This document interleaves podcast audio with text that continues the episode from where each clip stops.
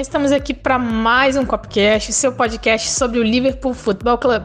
Por aqui vocês vão encontrar de tudo um pouco sobre o Liverpool: informações, notícias, análises e opiniões sobre tudo o que acontece lá na Inglaterra. Dando continuidade ao nosso podcast da semana anterior, eu continuo aqui com o Luiz, Juan e o Diogo para terminar de responder as perguntinhas que vocês mandaram lá no Twitter e no WhatsApp pra gente. O programa de hoje vai consistir basicamente em dois blocos. Um primeiro bloco um pouquinho mais rápido, com perguntas mais descontraídas, e o segundo bloco com algumas perguntinhas um pouquinho mais complexas que a gente estudou um pouquinho mais para responder para vocês. Vamos nessa, galera! galera,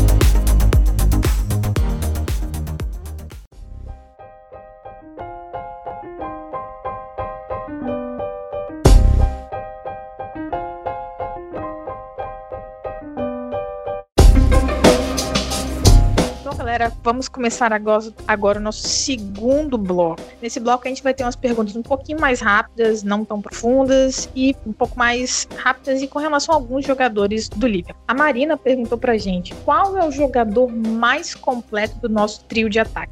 Fiquem à vontade para responder. Uh, e aí? Acho que não tem muita discussão, tem? Vocês vão querer discutir nessa questão? Para mim, é o Firmino sei muito que completo não significa ser o melhor, mas o mais completo é ele. Acho que não tem discussão mesmo, né? O Firmino não, não tem muito o que falar, ele é o jogador mais completo do trio, que desenvolve, desempenha mais funções dentro de campo. É, acho que não tem muito o que discutir nessa. Se a pergunta fosse o melhor, daria uma discussão, acho que talvez mais ávida, mas no momento acho que não tem como discutir. O Firmino é o jogador mais completo, provavelmente do elenco, talvez da Primeira League, é, possivelmente do mundo. Mas isso, mas isso também não é uma, uma crítica a pergunta do ouvinte. O, o ouvinte tem que perguntar o que ele quiser. Claramente, ela pode perguntar o que ela quiser. Sério, achei uma ótima pergunta, diga-se. Mas. Eu acho que é até boa, porque mas... muita gente subestima o, o, Firmino, cara. Tem muita gente que subestima. Não, quando não faz gol, 19 não faz gol. Não é assim, gente. As coisas não funcionam pelo número da camisa, tá? Vamos para mais uma pergunta também da Marina e também é, acabou ficando relacionada aqui com o Firmino. O Firmino sabe falar inglês e finge que não para fugir das entrevistas ou ele realmente não sabe falar inglês? Olha, o meu chute é que ele sabe e não gosta de falar, porque a gente sabe que nem em português ele não gosta de entrevista, em inglês menos ainda. Mas eu imagino que ele entenda o básico ali, saiba falar o básico, porque assim, é, ele tá no time, ele tem que saber se comunicar em inglês, em pelo menos um mínimo para conseguir se comunicar ali em campo, né? Apesar de, da telepatia dele com os jogadores do trio de ataque. Ele, ele entende o que o Klopp fala, né? Isso acho que significa alguma coisa. É, é difícil saber se ele fala bem inglês ou não, se ele não quer falar, porque a gente tá do outro lado do oceano. Não dá para saber muito qual que é a realidade pessoal do jogador. Dá para supor um monte de coisa, é, tanto a partir da relação dele, né? Porque quando ele não tinha brasileiros no elenco, que foi ali entre as vendas do, do Coutinho e do Lucas Leiva um pouco antes, né?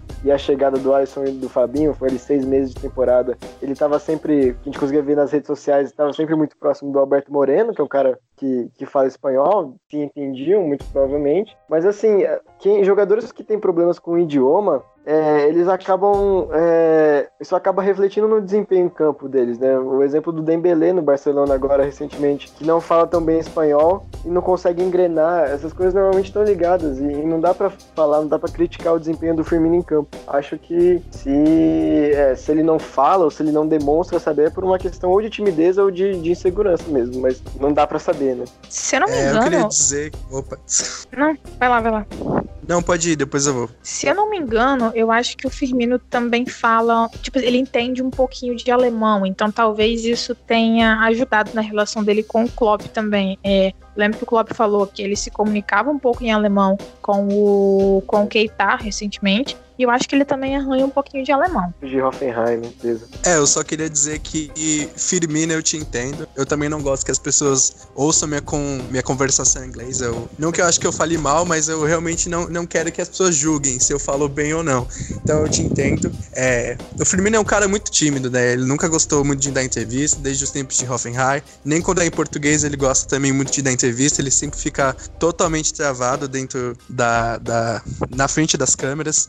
Então faz parte da personalidade dele, essa timidez, e é cativante também. Eu dei uma gargalhada muito gostosa com essa pergunta, digas, quando eu li ela pela primeira vez, mas porque realmente é uma possibilidade que eu nunca tinha pensado, mas se a gente parar para pensar faz muito sentido, porque é lógico, o Klopp já falou que o Firmino e ele se comunicam em alemão, ele dá umas arranhadas provavelmente, passou muito tempo no Hoffenheim, e nos vídeos do nos vídeos assim que a LFC TV solta, de vez em quando que o Firmino participa, por mais que ele fale majoritariamente em inglês, é, por exemplo, o vídeo do, da, dos Bezes com o Alisson, por exemplo, ele arranha uns inglês de vez em quando, uns right, uns high. Então, é, eu acho que ele sabe pelo menos o básico para se comunicar. Só que assim, é um cara, ele não sabe dar entrevista nem em português, né? Ele não vai falar inglês. É, se o seu português dele já, ele já não gosta muito de falar, imagina inglês. É, para ele deve ser bastante difícil falar a segunda ou talvez a terceira língua dele, né? Já que ele aprendeu o alemão primeiro, eu imagino.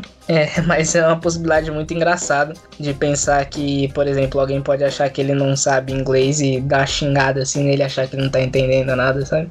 Então é o tipo de situação que me fez dar risada. Eu achei a melhor pergunta desse grupo de perguntas todas aí, só pela, pelas milhões de possibilidades que passaram pela minha cabeça que me fizeram dar risada. Teve um episódio Car... engraçado com ele contra o Everton. Foi um jogo, Isso. né? Que ele que Isso, até ele levantaram uma possibilidade de. Isso, exatamente. Ele levantaram uma possibilidade, possibilidade de racismo. E na verdade era um xingamento em, em português, eu não lembro qual que era agora. E aí o cara deve ter entendido algo como. É, não sei, enfim, não dá pra entrar na cabeça do Holgate. Mas eu acho um fator importante que o Firmino, é, ali depois do, daquele 4 a 0 contra o Barcelona, que o pessoal se juntou ali para cantar com a torcida, dá pra ver ele cantando You Never Walk Alone. Ele sabe cantar You Never Walk Alone, pra mim, pra mim já é o suficiente. Esse episódio do Holgate foi muito engraçado. Deu, deu pra ver mais ou menos assim na hora na leitura labial, a gente que sabe português, né? Ele falou: Você tá maluco? Você tá maluco, filho da enfim, não precisa completar, né? Mas realmente foi, foi um episódio muito engraçado, porque na hora da raiva ali, ele falou em português mesmo, o cara não entendeu, acusou ele de racismo,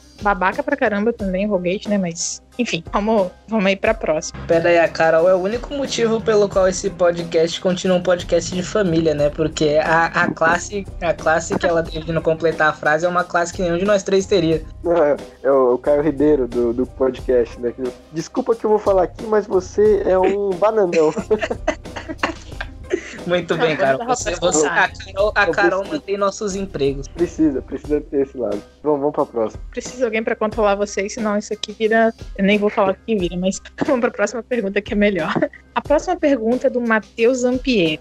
Se vocês pudessem escolher algum jogador do atual elenco para assinar um contrato vitalício, qual seria? Bom, eu vou já responder porque eu sou super fã dele, a gente já estava falando dele, eu amo demais o Roberto Firmino, já tem até camisa dele, e para mim ele seria o cara que eu ia assinar o contrato vitalício na hora. Ele é um cara que é a engrenagem mestre do nosso time, ele que faz o Liverpool ser o que é, e quando ele não tá em campo, as coisas são um pouquinho diferentes, às vezes até complicadas, mas eu acho que ele provavelmente seria o cara que, se eu só pudesse escolher um jogador, seria com o Firmino que eu iria assinar um contrato vitalício. Eu tô com você, Carol, até na parte de ter uma camisa com o nome dele, também seria minha escolha. É, eu acho que depois do monólogo que eu fiz pro Chamberlain aqui, eu não posso escolher outra pessoa, né? É o Chamberlain. Eu assinaria o contrato com ele vitalício hoje, se me deixasse. Mesmo que ele podia não jogar, mas deu um jogo pelo Liverpool. Deixa ele só cuidando do social media lá, que fazendo os vídeos dele, cuidando da e fazendo uma presença no vestiário aí.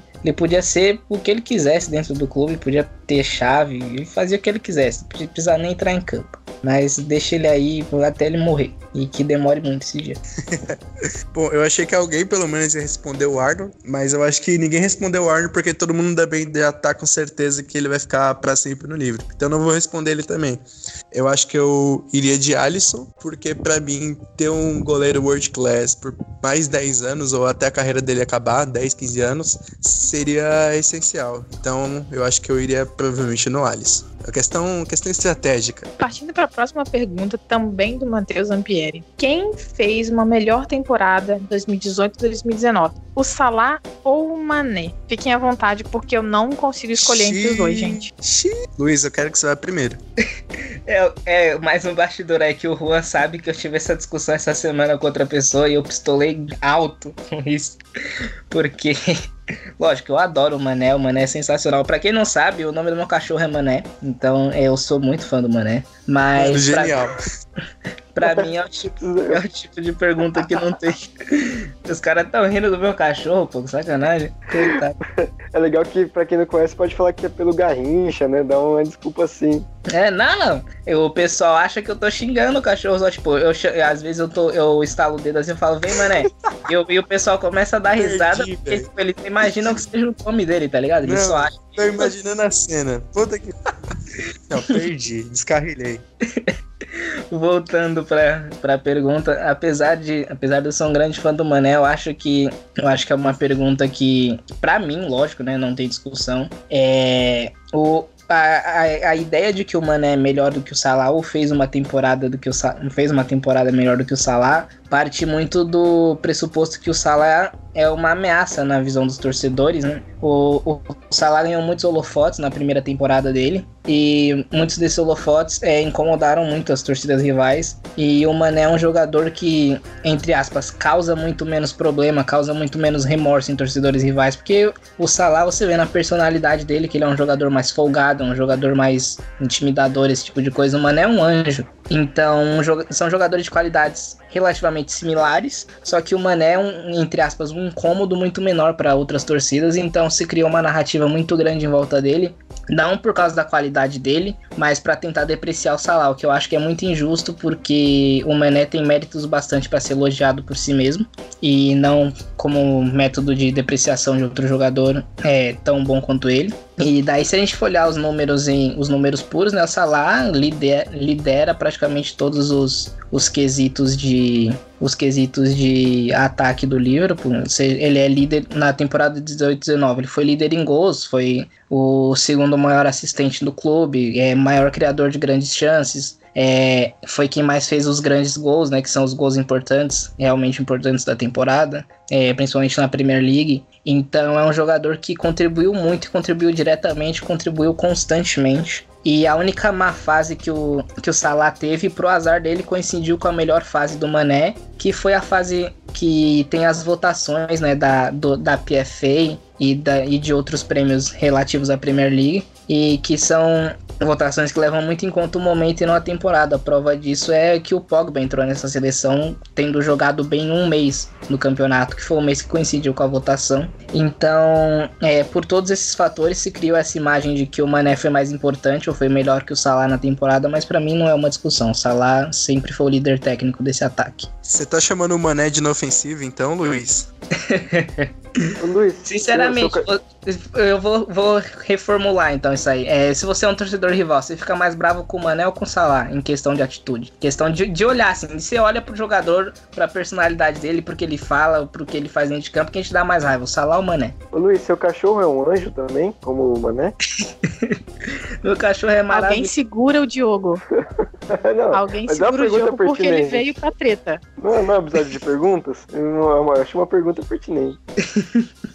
Meu cachorro é maravilhoso, graças a Deus. Inclusive, ele não late uma vez ainda durante o episódio, tá muito comportado. Grande, grande, Mané. Eu concordo com o Luiz, acho que o Salah foi, fez uma temporada melhor. É, os gols, o número de gols é muito parecido, né? Eu acho que é, um fez 52, outro fez 51, algo, algo assim. Aliás, é, esse número de jogos, né? O número de gols acho que foi 27 a 25, não, não tenho de cabeça. Eu lembro que na, as assistências foram um fator diferencial, pegando esses números. O, o Salah tinha mais que o, fez mais que o dobro de assistências do, do Mané temporada passada. E esses gols que o Luiz citou também, o golaço contra o Chelsea, o gol de, né, de pênalti na final da Champions também, acho que nesses momentos o Salah mostrou que ele, que ele jogou mais que o, que o Mané. É, eu gostei também que o Luiz chamou o Salah de folgado. Acho que é verdade mesmo. O Salah ele é um jogador que tem bastante ego, né? Um jogador que se valoriza. Aliás, isso é importante, né? A autoestima é uma coisa importante. Mas ele é realmente um jogador que é pro, pro rival eles olham mais torto por causa da, da personalidade dele.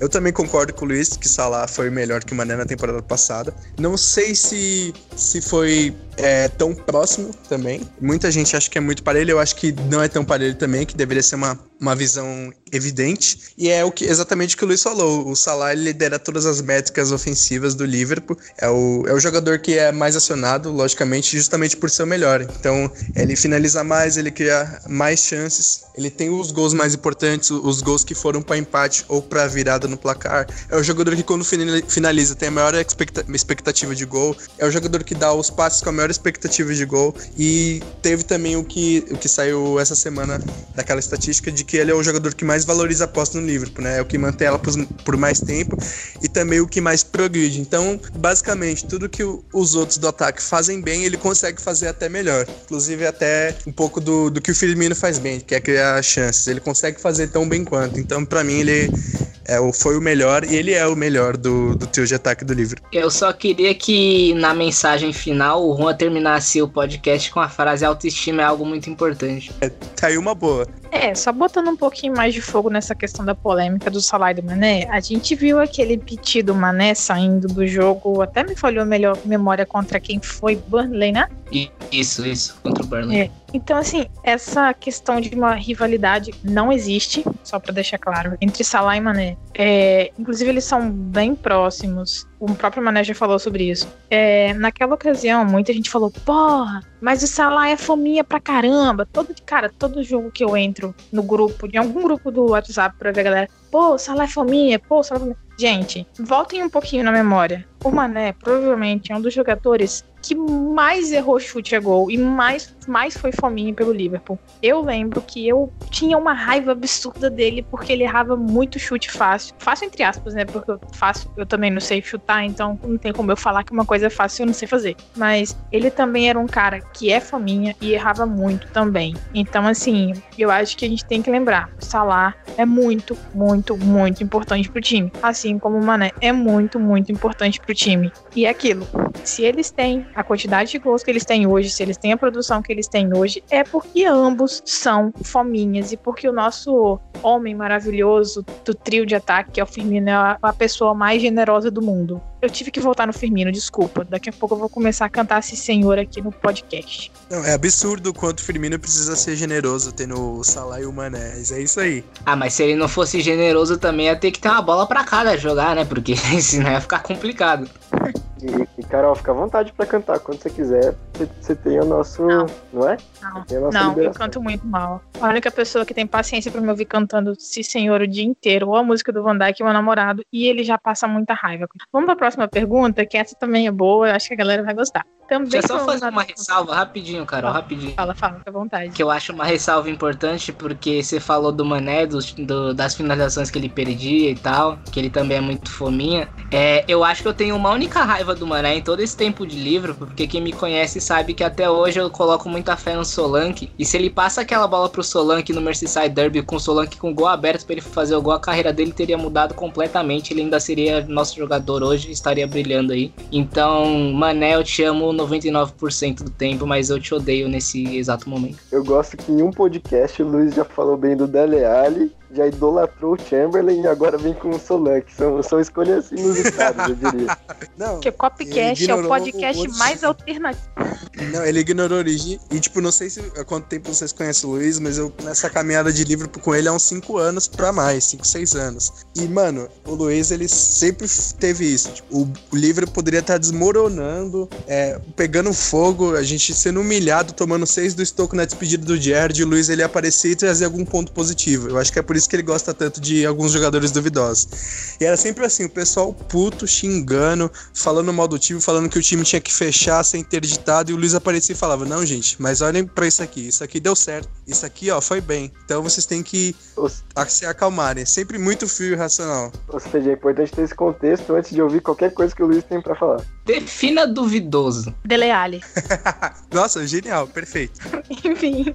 Duvidoso mas, tecnicamente e de caráter. Ah, sim. Não, não, não, vamos entrar em outros detalhes, porque essa questão de caráter do Deleale é complicada. É complicada. Então vamos para a próxima, porque essa aqui eu já sei que, que vai ter resposta o Rigui vai entrar nessa história. Também o Matheus perguntou qual o jogador mais bonito do elenco do Liverpool, mas o Alisson não vale. Eu voto iria pro Origi, mesmo se. É que esse assunto realmente é, é algo que eu esperei muito tempo pra falar. Eu escolheria o Origi até se eu pudesse escolher o Alisson. É, é, só, é a única opinião que eu vou dar aqui. Eu Opiniões escolheria o. Origi acima de qualquer jogador poder ou não escolher o Alisson. Era só isso. Ah, e- boa essa pergunta. Confesso que foi a que eu mais gostei nessa. Não, brincadeira, todas foram ótimas. É, mas o jogador mais bonito, sem contar o Alisson. Eu acho que eu ficaria com, com o, o Vainaldo, um Ginaldo, um Vainaldo. Cada hora fala de um jeito. Mas eu gosto muito do sorriso dele, apesar do Firmino ter um sorriso muito bonito. Acho que o, o Vainaldo é um cara, um cara bem,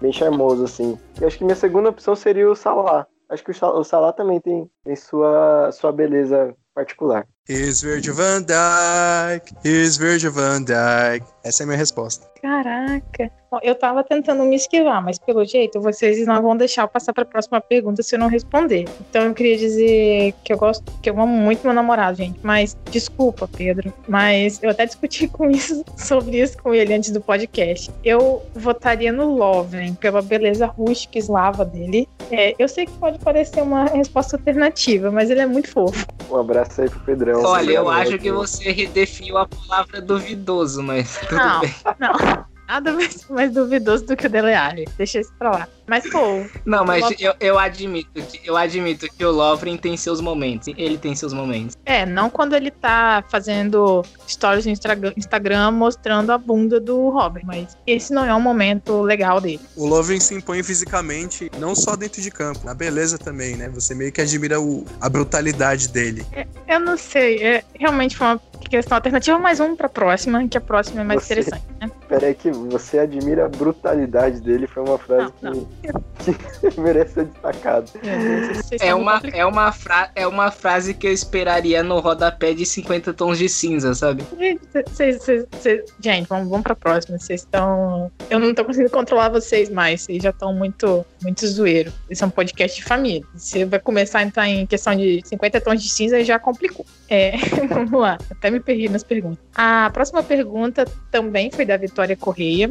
Quando e como vocês acham que o Alisson deve voltar a ser titular do Liverpool? Quando e como? Acho que quando contra o Manchester United, né? Porque a, a previsão desde o início era voltar depois dessa data FIFA, né? Então esse clássico vai ser o primeiro compromisso depois da data FIFA. Mas também sem, sem nenhuma pressa, porque acho que o Adrian tá fazendo um, um bom trabalho, é um bom goleiro que tá, tá segurando a ponta bem também. E como ele vai voltar, espero que ele volte como titular. Espero que ele volte bem, porque tem muito mais o que falar. É, eu comentei isso no, no final do último podcast, que talvez me preocupasse o Alisson voltar logo num jogo tão grande, num clássico assim, voltar sem ritmo e, e tal, mas como eu destaquei também, a nossa tabela, depois dessa data FIFA, é até o Manchester City é uma tabela bem complicada. Então, em algum momento complicado, ele vai ter que voltar. Então, eu acho que eu não, não reclamaria em vê-lo contra o Manchester United. É, se a gente. Longe de mim querer zicar, até porque eu não sou disso, mas.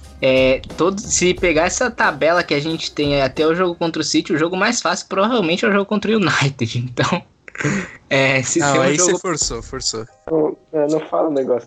Não tem necessidade. Se tem, se tem um jogo pra ele voltar, esse jogo contra o United, que obviamente ele vai entregar o pro Lingard agora, certeza. Eu já, já dei Entregou presente, no Enfield, né? Entregou no Enfield. De fato. Mas se agora falando sério, sem querer tirar aquela com o rival de sempre, é, qualquer jogo que ele voltar dessa, dessa, dessa tabela aí vai ser muito complicado. E eu acho que a pior coisa que a gente podia ter era ele fora de ritmo contra o City. Então, se for pra ele errar, que ele erre contra o United, que ele erre contra o Tottenham, porque são jogos que a gente pode recuperar. Agora, contra o City, ele tem que estar em plena forma e ele não pode estar ainda com nenhum medo de lesão, não pode estar fora de forma física, ele tem que estar 100% contra o City, porque é, vai ser crucial pra gente conseguir um resultado. A próxima pergunta é uma pergunta que é até meio polêmica. O pessoal aqui, aqui no Brasil, todo mundo vai querer o seu jogador no Liverpool, é claro, o campe- campeão europeu. É uma pergunta da Marina. Se vocês pudessem escolher qualquer jogador que atua no Brasil para jogar no nosso time hoje, quem seria? Eu já vou me adiantar e acho que até não sei se eu comentei com o Luiz, mas comentei também off com algumas pessoas e talvez essa seja uma resposta que quem tá mais ligado aí é, também, também espere. Eu gostaria de ter, talvez, o Bruno Guimarães no Liverpool. É, pesquisando um pouquinho, conversando também com a galera que acompanha mais o futebol brasileiro, eu não acompanho tanto. É, eu acho que ele é um jogador que tem o estilo de jogo mais próximo ao estilo do Liverpool no Brasil. Não tô falando que ele seria um cara que iria encaixar imediatamente, ele teria todo aquele processo de adaptação. Nem acho que o Liverpool contrataria ele direto daqui do Brasil para lá, não parece ser o perfil de contratação que o Liverpool faria, mas ele tem um bom passe, ele tá sempre muito presente nos momentos de transição, ele tem boa intensidade, tanto defensiva e às vezes até ofensiva, e ele participa muito bem da saída de bola e às vezes também aparece à frente para para tentar concluir. Também é um cara jovem, é talentoso e eu imagino que talvez ele seria uma opção interessante, mesmo não acreditando que o Liverpool iria atrás dele. Quem falar Everton Cebolinha vai se ver comigo, hein? Mas falando da Carol aí, Bruno Guimarães é o meu escolhido também, seria o meu escolhido. Aliás, é, não sei se eu acho real, tipo, decepcionante, mas talvez eu gostaria se, mais que, se, que o Liverpool olhasse para o mercado sul-americano. Eu acho que talvez não olhe tanto justamente pela questão do visto na Inglaterra, mas eu acho que para jogadores mais consolidados, que provavelmente vão ser chamados pelas suas seleções, o, o Liverpool talvez pudesse olhar um pouco melhor assim. E Bruno Guimarães é a resposta para mim. É um jogador inteligentíssimo, é inteligentíssimo. Eu acho que para mim, dos jogadores brasileiros mais novos, a inteligência dele é a que chega mais perto do Firmino. Não que eu ache o estilo de jogos dele, deles um pouco tão parecidos assim, mas eu acho que, que tem um quê do pouco do Firmino nele, da, da visão que o Firmino tem ali. E eu acho que eu gostaria muito de ver ele no nosso meio campo. E eu acho que ele pode desempenhar muitas funções dentro do, do, um, do esquema tático. Eu acho que ele pode, pode ser um cara de muitos papéis. Então eu realmente gostaria muito de ver ele. Eu acho que seria um, um cara fantástico. Eu sou mais mureteiro, né? Eu não acompanho muito futebol brasileiro porque me falta paciência já há alguns anos. É, e eu. Essa era a única pergunta para qual eu não tinha resposta até o começo do, do episódio, da gravação. Eu passei boa parte do podcast pensando nela durante minhas pausas. E eu cheguei à conclusão que a resposta mais mureteira que eu posso dar é o Felipe Luiz, porque a gente precisa. Não precisa, mas é, seria bom ter um lateral esquerdo especialista na reserva. E ele é o jogador de mais nível do futebol brasileiro hoje. Eu acho que o nível mais transferível num processo curto de espaço. Então vou ficar em cima do muro e vou falar Felipe Luiz, até sabendo que ele jogaria 10 jogos por temporada, se muito. Eu tava esperando o Luiz dizer algo como Iago Pikachu, do jeito que é o, o histórico dele. Mas eu vou, vou encarar essa. vou, vou soltar um soteudo aqui pra ver o que, é, que acontece. É, sei mesmo, sei lá. Mas eu vou encarar. Ironicamente seria uma boa. Eu vou. Eu, eu diria que o Everton Cebolinha, minha escolha passaria por ele, porque eu considero ele o melhor jogador do futebol brasileiro no momento. É, não sei, não, não parei para pensar muito em como ele se encaixaria, se ele seria a melhor contratação, até porque ele não é, é tão novo, né, contra, com, como outros, como o próprio Bruno Guimarães. O Everton já tá na casa dos 24 anos, mais ou menos, seria a idade do Keita. Se ele tem muita margem para evolução e adaptação. Mas eu acho que ele é o melhor. É, agora, no meio campo, a gente tem, para mim, dois, dois jovens que, que tem tudo para para chegar no, no, nível europeu bem, de forma bem consolidada. Um deles é o Bruno Guimarães, que vocês já dissecaram muito bem as, as características, acho que seria uma ótima opção. E também o Matheus Henrique, do Grêmio, que está aparecendo agora, foi convocado para a seleção. Eu vejo nele uma margem de, de evolução, assim, talvez até, é, até maior do que a do Arthur, do mesmo Grêmio que hoje joga no Barcelona. Acho ele um cara bem interessante para ficar de olho e, e claro, teria tudo para jogar no meio-campo do Liverpool. Juan, você tem direito Oi. a três minutos de réplica, tá? Pô, é, falei que quem falasse Cebolinha ia ver, mas eu acho que eu não teria o Cebolinha. É, a idade dele pra vir do mercado como da América do Sul não, não me deixa assim muito esperançoso em questões de teto, do potencial que ele pode atingir fazendo essa transição agora. E eu acho que ele é um jogador que precisa aprender tanto, mas tanto coletivamente, que ia ser uma adaptação sofrida, porque não ia ter muito espaço para ele e não ia ter muito espaço para ele e ele ia ter que aprender isso em poucos jogos, ia ter que aprender mais no, nos treinamentos. E apesar de ele ter uma capacidade de drible excepcional, o drible curto dele, o drible no espaço, em pouco espaço, ser muito bom. Então, uma boa finalização, eu acho que ia ser uma adaptação muito difícil. Eu não sei se eu, se eu gostaria de, de trazer ele a essa altura. Talvez se eu tivesse trazido ele seria no momento anterior, não sei, mas eu acho que hoje não, acho que hoje eu prefiro, prefiro pensar em outros nomes, se fosse para trazer alguém, alguém para ataque, alguém para ser reserva, eu preferia algum nome mais pronto. Eu entendo, entendo. E, e se você parar para pensar, acho que não seria nem interessante para ele, né, como, como gestão de carreira, porque ele realmente iria para um lugar onde ele não jogaria. E nessa idade ele, ele precisaria jogar, já, já tá tarde para amadurecer só no banco de reservas. Acho que nem ele toparia vir pro Liverpool ou sequer pra Inglaterra. Talvez o melhor seria vir para um, um, degrau abaixo, sendo em termos de futebol europeu. Eu sou a favor do Everton no Everton. É, eu tenho uma pergunta aqui que é, beleza, se a gente fosse trazer mesmo Cebolinha, a gente ia importar o cérebro de quem pra pôr na cabeça dele? Porque ia precisar. Polêmica. ah, é, realmente. Mas eu acho que o Everton no Everton ia ser uma boa para ele ia ser uma boa pro Everton. Então eu acho que ia, ainda ia ser uma boa piada, assim. Eu acho que uma piada de ser um trocadilho, né? Não que o jogador ia ser um fiasco no Everton. Eu acho que ia ser uma boa. Eu acho que apesar do Yob e do Richarlison, eu acho que ele pode fazer um, um trio com eles, inclusive. Então eu acho que seria um bom lugar para ele crescer. É, o, o Iwobi também, né? Se o, se o Everton fizer o favor de colocar ele para jogar centralizado e não pelas pontas, eu agradeceria, porque é outro jogador que eu gosto bastante. Mas aparentemente só a Nigéria sabe como utilizar o Ayobi, mas ninguém. Cara, é oh, sério. Perfeito. Você tem umas, você tem uns gostos um pouco peculiares. Tá aí, tá aí outra, tá aí outra frase de 50 tons de cinza, né? Exatamente, já pegou a referência. Nossa, do nada. Mas eu, Olha, eu vou defender é... o... Eu gosto do Ayobi também. Eu acho que centralizado é onde ele funciona melhor também. E eu acho que, que Everton, Richarlison e Ayobi deveriam jogar juntos. E é isso aí.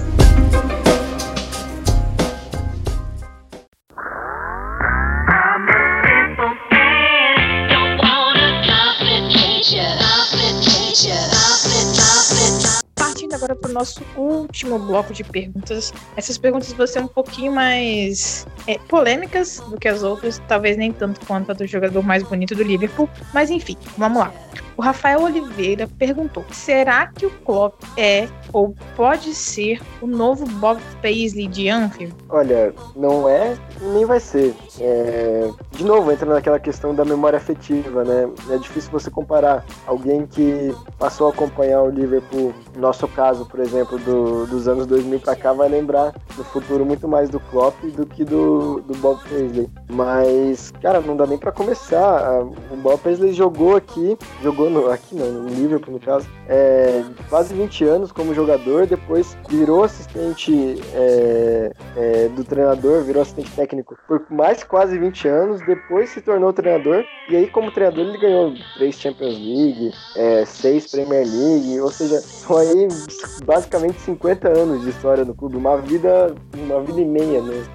Se a gente pensar em termos do, da vida do jogador de futebol, é, uma vida e meia no Liverpool. E o Klopp tá aí há quatro anos e a gente não sabe se ele vai ficar mais três. Então, ele não vai chegar no, no, na quantidade de títulos conquistados, nem matematicamente dá para ele chegar mais, eu acho, é, tomando, levando em conta a data do fim do contrato dele, mas não acho que é uma comparação que não tem nem por onde começar a, a fazer, a não ser por essa memória afetiva, claro. Para quem tá acompanhando o Liverpool agora e só agora, o Klopp acaba sendo muito mais relevante. Mas pensando em termos históricos, o Paisley tem um tamanho, diria até que inatingível. É, quando a gente fala de Shankly e Paisley, é muito complicado para qualquer treinador destronar os dois, independente do que faça. É muito pelo, pela história deles dentro e fora de campo, o modo como eles se identificavam com a cidade, não que o Klopp não consiga isso, até, até por isso eu acho que aí sim é talvez uma opinião um pouco mais controversa, mas eu acho que independente do que acontecer daqui para frente, o Klopp é o terceiro maior treinador da história do Liverpool. Acho que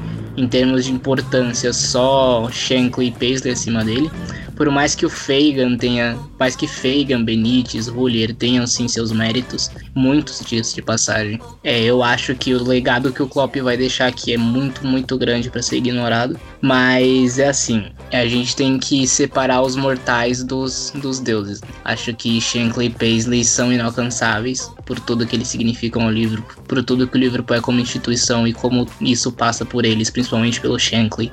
É, então é uma comparação que, que é até injusta com o Klopp, porque ele nunca vai ganhar e não dá para usar isso como, como medida para ele. É, eu acho que entre os mortais ele vai ser o treinador mais importante da nossa história, independente do que aconteça. E a história dele ainda tem bastante tempo para ser escrita, pelo menos até 2022 aí.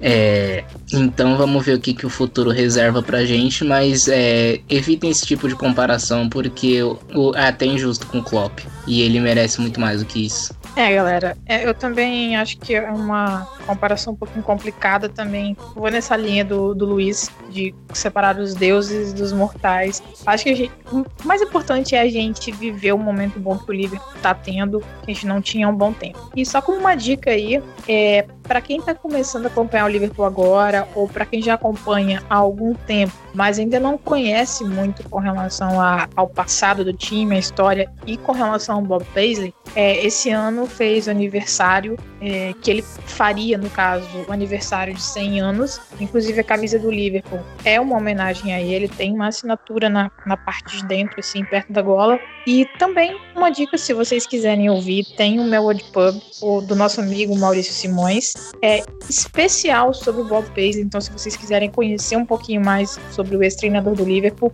deem uma olhadinha lá, é um conteúdo muito maneiro. Eu já ouvi e super recomendo.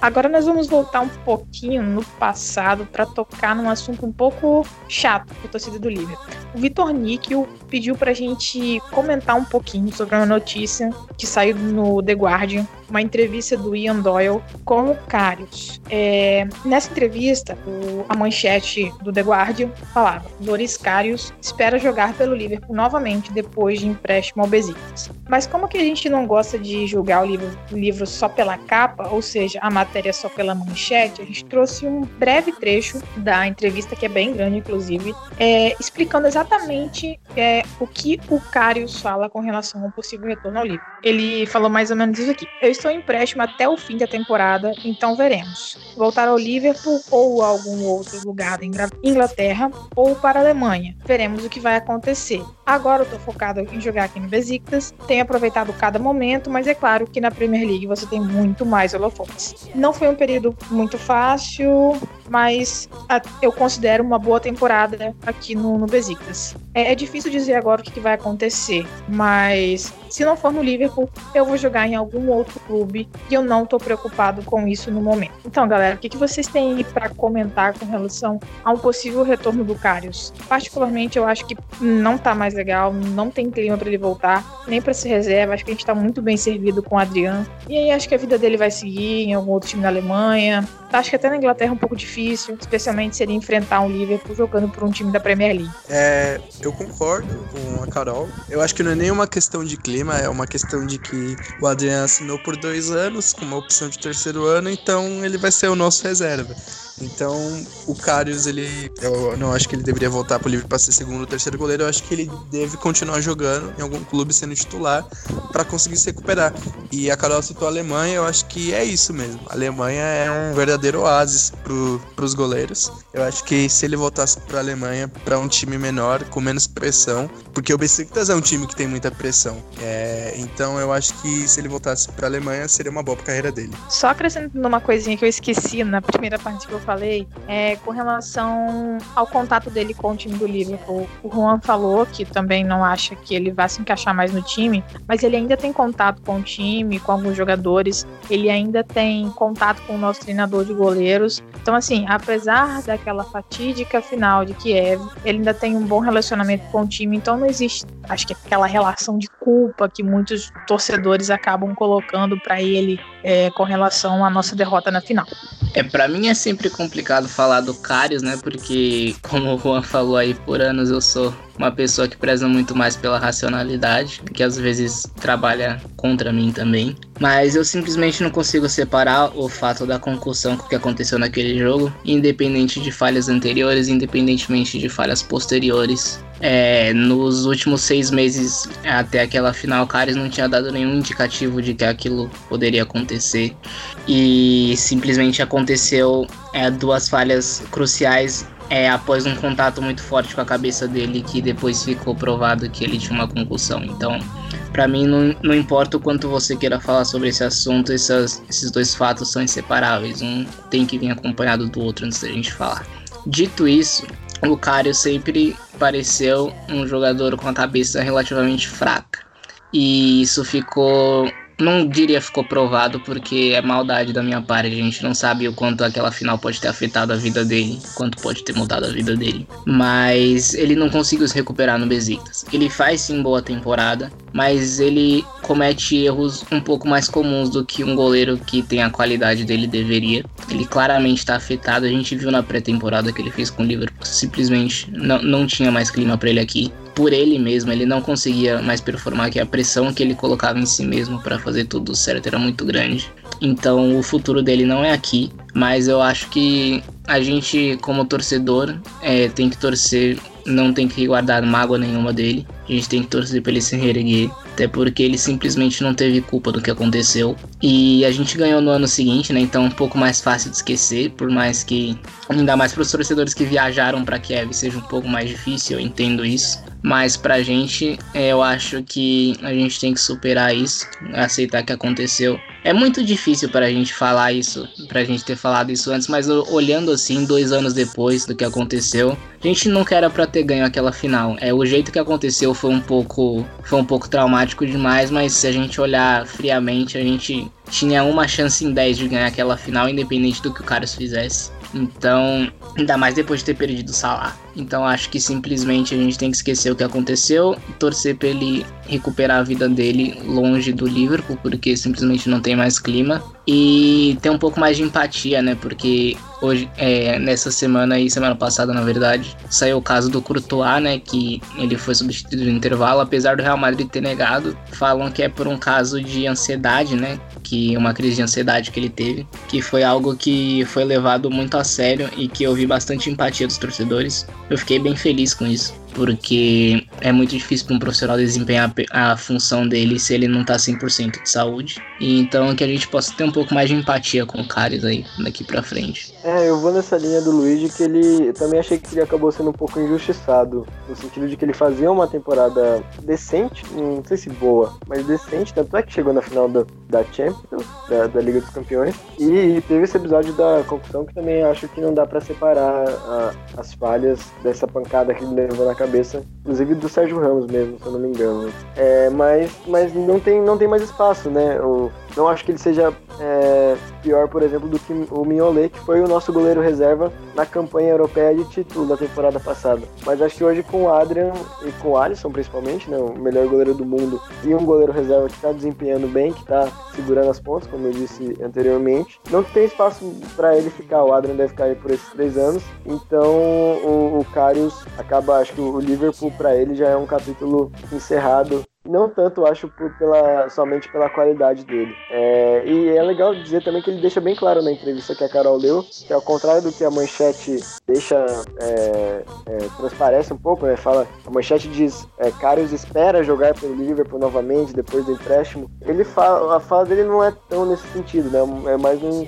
num sentido de tranquilidade de, de quando acabar o empréstimo, se ele tiver que voltar, ele vai voltar tranquilamente. Se também não tiver, é, se o Liverpool decidir negociá-lo ou, ou, algo do tipo, ele também vai estar tá confortável com essa ideia. Acho que pelo menos nas, nas aspas do texto, ele é, é, pareceu estar bem tranquilo quanto, quanto esse futuro, seja ele ligado ao Liverpool ou não. É, eu não gostaria nem de adicionar algo a mais ao que o Luiz falou, que eu achei realmente muito tocante, mas eu, eu queria responder algumas coisas. A primeira é que eu acho que o o, Carlos dava e deu algum indicativo de que ele poderia falhar em algum momento no jogo contra a Roma. Ele teve uma falha muito parecida que ele teve na final, de que ele espalmou para trás e a bola entrou. Mas eu também concordo que não dá para tirar a concussão do disso. Até porque o primeiro gol, que é onde o efeito da concussão estava mais forte, foi o gol que ele não percebeu o Benzema. E a concussão afeta totalmente sua noção de, de tempo e espaço. Então, eu acho que essa foi a principal falha do jogo.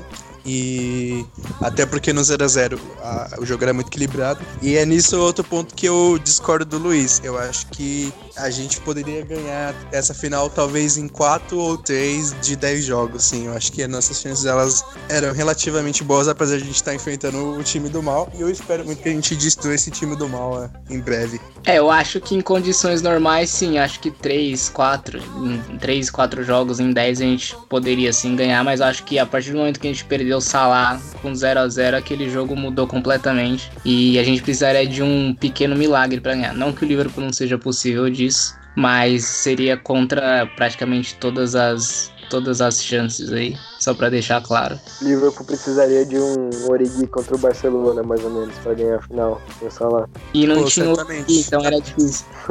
Não, exatamente. É, o time não era tão maduro, né? A gente tava de índices no banco. Era a chance do Solanke aí, ó.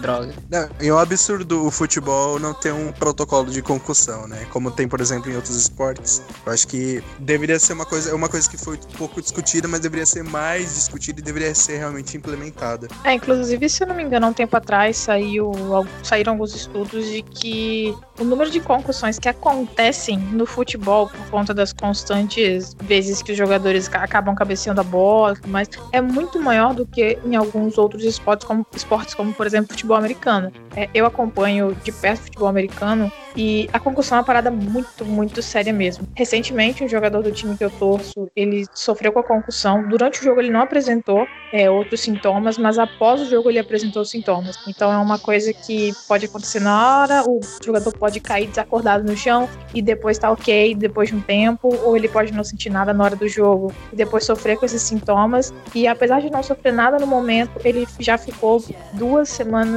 e meia, se eu não me engano, fora dos treinamentos. Só essa semana ele voltou a treinar depois de quase duas semanas e meia. E só vai conseguir jogar por outros motivos daqui a muito tempo. Então é realmente uma coisa muito séria essa questão da saúde é, física com relação às concussões e também a questão da saúde mental, que vocês já falaram muito bem. Eu acho que falar mais seria até repetitivo. É o Darius Leonard, o jogador? Exato. Olha, olha, acho que eu tô, tô manjando, então acertei bem.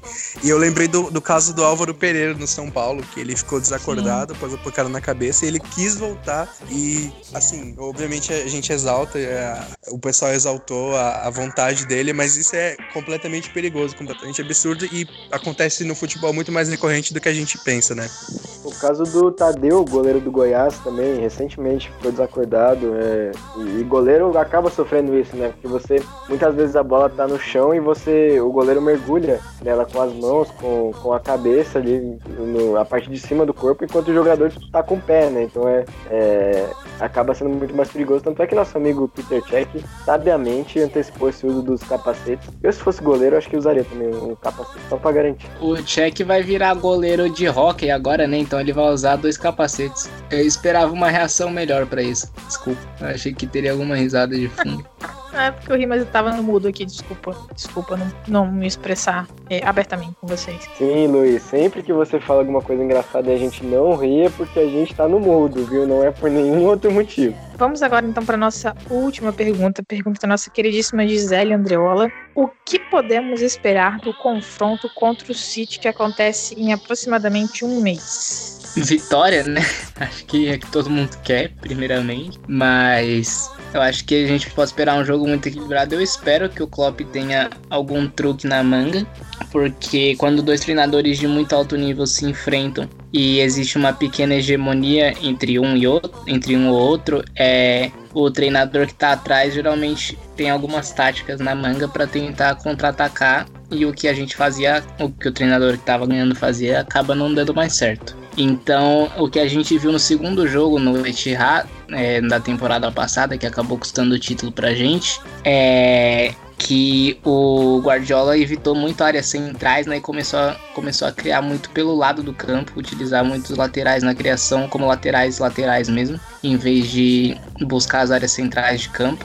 E eu acho que o Klopp não se adaptou bem a isso. É, tanto que quando o Fabinho entrou a gente melhorou muito no jogo, mas os primeiros 60 minutos a gente sofreu bastante é, para ter controle no meio campo e ter controle da evitar mesmo que o City chegasse perto da nossa área, esse tipo de coisa. A pressão não estava tão efetiva como costuma ser. Eu acho que o Guardiola levou uma pequena vantagem nesse confronto. Eu espero que o Klopp se, se atualize sacanagem, né? Porque eu tô falando aqui como se o Klopp precisasse atualizar. Eu tô falando como se o Klopp precisasse atualizar. Mas enfim, eu espero que o Klopp tenha algo diferente para esse jogo, algo que faça o Guardiola pensar, sair da zona de conforto dele. E eu espero muito que o Stones não tenha voltado ainda, né? Porque Fernandinho também de na zaga é um prato cheio pro nosso ataque. É.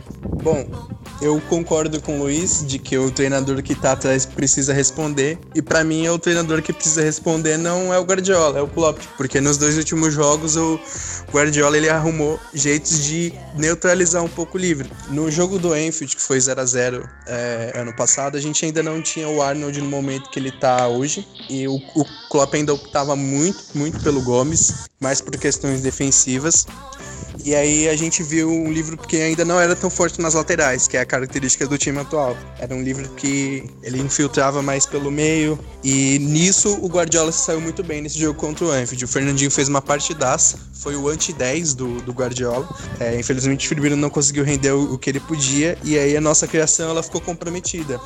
E a gente teve mais posse de bola. Aliás, mais posse não, mas chegou perto, né? O City teve 50,6 e a gente teve 49,4. E só que foi uma posse de bola que acabou não funcionando pra gente. No, nos dois jogos que a gente ganhou, nos três jogos, né, que a gente ganhou do Liverpool 4 a 3, o, o 2 a 1 lá no Etihad, o 3 a 0 na Champions, a gente sempre teve menos de 40% de posse de bola. A gente era um, um Liverpool muito mais dos espaços, muito mais da, da explosão física, muito mais do, do contra-ataque, do que um Liverpool com a, com a posse de bola e não sabendo o que fazer com ela. No 0 a 0 foi, foi isso que a gente viu no Enfield. E eu tenho um pouco de receio que isso possa repetir, porque o Guardiola também achou uma boa solução para reter um pouco os laterais do livre no, no Etihad. Ele trabalhou mais pelos lados, então eu, eu acho que o Klopp precisa responder e eu acho que por causa disso, é um jogo bom pro, pro Keita. Eu acho que é um jogo bom pro Keita. Eu acho que é um jogo que, se ele não começar a titular, ele vai ter que entrar. O Fabinho estar titular agora é fundamental, porque o Kevin De Bruyne já vai ter voltado.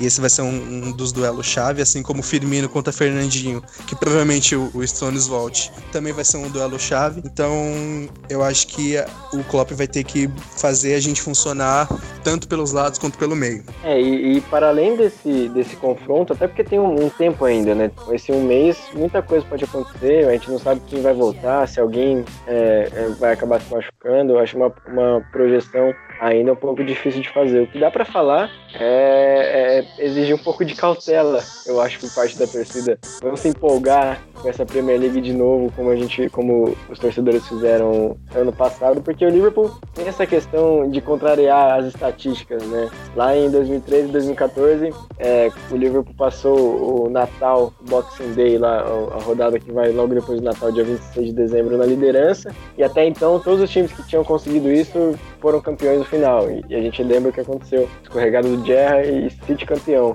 Mesma coisa no passado. Até, até ano passado, o único time que não, não tinha, que tinha passado o Natal da Premier League na liderança e não terminou campeão foi o Liverpool. Adivinha quem repetiu o feito na temporada passada. E de novo nessa, nessa temporada agora. Nunca antes na história desse país o time abriu tamanha diferença de 8 pontos. Não lembro, não lembro se são 8 pontos, em 8 rodadas, mas então é, nunca antes isso aconteceu, mas, mas também é, na temporada passada o Liverpool tinha 7 pontos de vantagem em janeiro, que eu acho muito mais expressivo você ter 7 pontos de vantagem em janeiro do que ter 8 em outubro. É, acho que cautela é a, a, a, principal recomendação antes de fazer qualquer, qualquer previsão para esse jogo contra o Manchester City. Com certeza vai ser o jogo mais esperado desse primeiro turno, mas a gente não sabe direito como os times vão chegar até lá e independente do resultado também é, não, não, certamente não vai influenciar diretamente em, em quem vai levantar a taça lá em, em, maio de 2020. É, eu concordo com o pedido de cautela, mas eu também acho que é, dá para dá ter um otimismo maior, porque uma frase do próprio Guardiola, inclusive, se eu não me engano, né,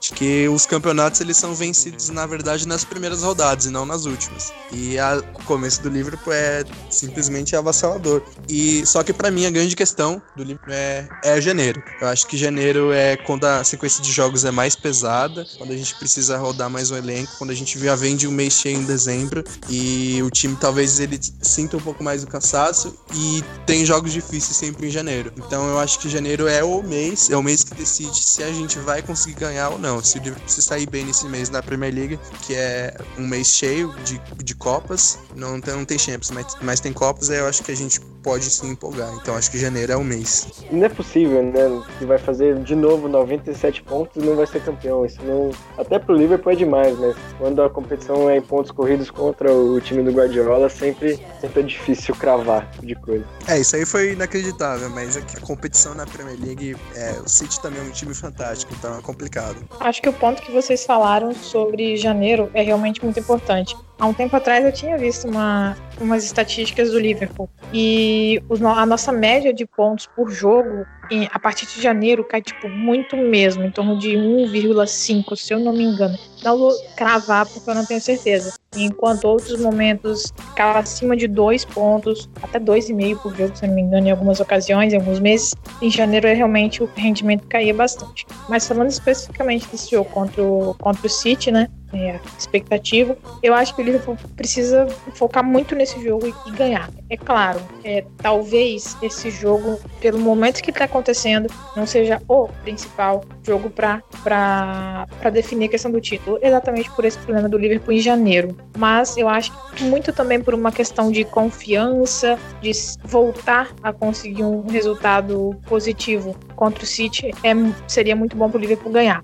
E eu acho que talvez alguns truques ou armas que o Klopp poderia usar nesse jogo seriam a Dama Traoré, o Timo Puk, quem sabe até o Todd Cantwell. Mas assim, eu acho que é um, uma parada que a gente não vai ter muito acesso, um pouquinho irreal. Mas se a gente pudesse contar aí, é, contando comigo com uma zica, seria interessante. Essa, essa zica, ela, ela precisa vir junto com, com o Tamendi e Fernandinho na zaga, né? Acho que foram dois fatores decisivos para esses tropeços do City. Agora, o Stones voltando, acho que já, já muda de vez. O Tamendi ainda, acho que muda, muda a configuração. Mas eu tenho a impressão que se o... Mesmo que o Stones esteja disponível, eu tenho a impressão de que o Guardiola não usaria o Otamendi. Eu acho que... Eu chuto que ele usaria Fernandinho e Stones contra a gente, mas não o Otamendi, porque o Otamendi ele consegue ser uma coisa ridícula. O Fernandinho ainda tem um passe, um passe muito, muito bom e imagino que ele ajudaria muito mais nessa saída de bola do que o Otamendi. É a especialidade do Otamendi é entregar a bola no pé do, do jogador adversário, né? Pode ser, porque ele tem, tem também o Rodri, né, para jogar na, na, posição do Fernandinho, que é uma peça que ele não tinha na temporada passada, por exemplo. Ele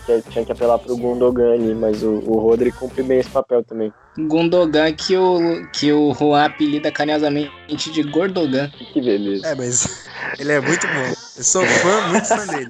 Mas assim, eu acho que é, realmente o Fernandinho pode ir na zaga, até por causa do, do Rodri, só que eu não duvido do Rodri bancar nesse jogo. Porque eu acho que o Klopp deve querer confiar muito no, no Fernandinho contra o Roberto Firmino. Mas assim, vocês falaram da zica, da pele, eu acho que a gente tinha que ter um podcast só pra isso. Um pra gente discutir por que perdemos a pele ver se a gente chegava a alguma conclusão. Porque 97 pontos é, assim, é uma campanha de, de um campeão que é pra ficar marcado na história. Então, assim, complicado, tá ligado? A gente fez o suficiente, óbvio que fez. A gente empatou jogos normais. A gente perdeu um jogo normal, então né, é complicado. Eu suponho que enterraram um sapo lá em Anfield, sei lá, acho que fizeram uma cumba pra gente ganhar 2005 e aí depois disso, sei lá, os deuses não funcionam mais pra gente, mas funcionam pro Origi. Então, considerando que aquele cara já fez tanto de gol absurdo e sem explicação pelo Liverpool, cara, até o pênalti que a gente conseguiu agora contra o contra o nossa, fiquei tão empolgado, contra o Leicester, fiquei tão empolgado que me faltou memória. Ele começou a jogada, a jogada deu errado e, e no final deu certo. Ele é o Messi para estar em jogada estranha que funciona no final das contas. Eu tenho uma teoria, não uma teoria, na verdade. É, eu vou dizer uma teoria porque eu não tenho como como provar, mas eu tenho certeza que quando vocês verem, todos vocês vão concordar comigo. E o único motivo pelo qual a gente não foi campeão dessa Premier League é a cabeça do Harry Maguire. E eu vou explicar esse ponto. Porque se vocês prestarem atenção, voltem na memória de vocês o gol do Company contra o Leicester nas últimas rodadas da Premier League. Aquele chute inexplicável que a bola bateu no ângulo. Quem tiver acesso depois aí, o pessoal da equipe, os ouvintes, quem quiser procurar, Procura o ângulo de trás do chute do Company. Você vai ver a bola indo reta na direção do Schmeichel até o momento que a bola passa do lado da cabeça do Maguire. Aquela cabeça é tão grande que ela, que ela tem uma ela tem um campo gravitacional em volta dela muito forte. É, ela pode prestar atenção. Eu não eu assisti o vídeo pelo menos umas 10 vezes para ter certeza que foi isso. Foi a cabeça do Maguire que desviou essa bola sem encostar nela. A força da, do campo gravitacional em volta da cabeça dele faz a bola pegar uma curva. Assim que ela passa da cabeça dele, a bola vai curvando até chegar ao ângulo. A bola ia reta na mão do Schmeichel, passou pela cabeça do Maguire e começou a fazer uma curva. Então, Harry Maguire e sua cabeça de Lego é o motivo pelo qual o Liverpool não foi campeão. E vocês vão me dar razão quando vocês verem o lance. Ele ainda fez o gol de empate do Leicester no Enfield, né? Lamentável. Mas olha, o gol perdido do Renato eu acho que me deixa muito, muito, muito, muito mais bravo. Mas enfim. Foi de propósito. Foi de propósito. Quando, quando, o Luiz falou da cabeça, cabeça do. Quando o Luiz falou da cabeça do Maguire, eu achei que ele ia falar do gol que ele fez no, no Liverpool. Não esperava uma teoria de física envolvendo. É, eu também. no Manchester City. Qualquer pessoa em sã consciência esper, esperaria ele falar sobre o gol, né? Mas ele falar, ah, não, ele falou isso. Aí a gente pega e lembra agora a música do, da torcida do, do United que fala sobre a cabeça do Maguire. Aí você fala, cara, é, é isso. Eu tô convencida. Não, cês, quando vocês forem ver o lance, vocês vão ver claramente a cabeça do Maguire que desvia aquela bola. Acontece.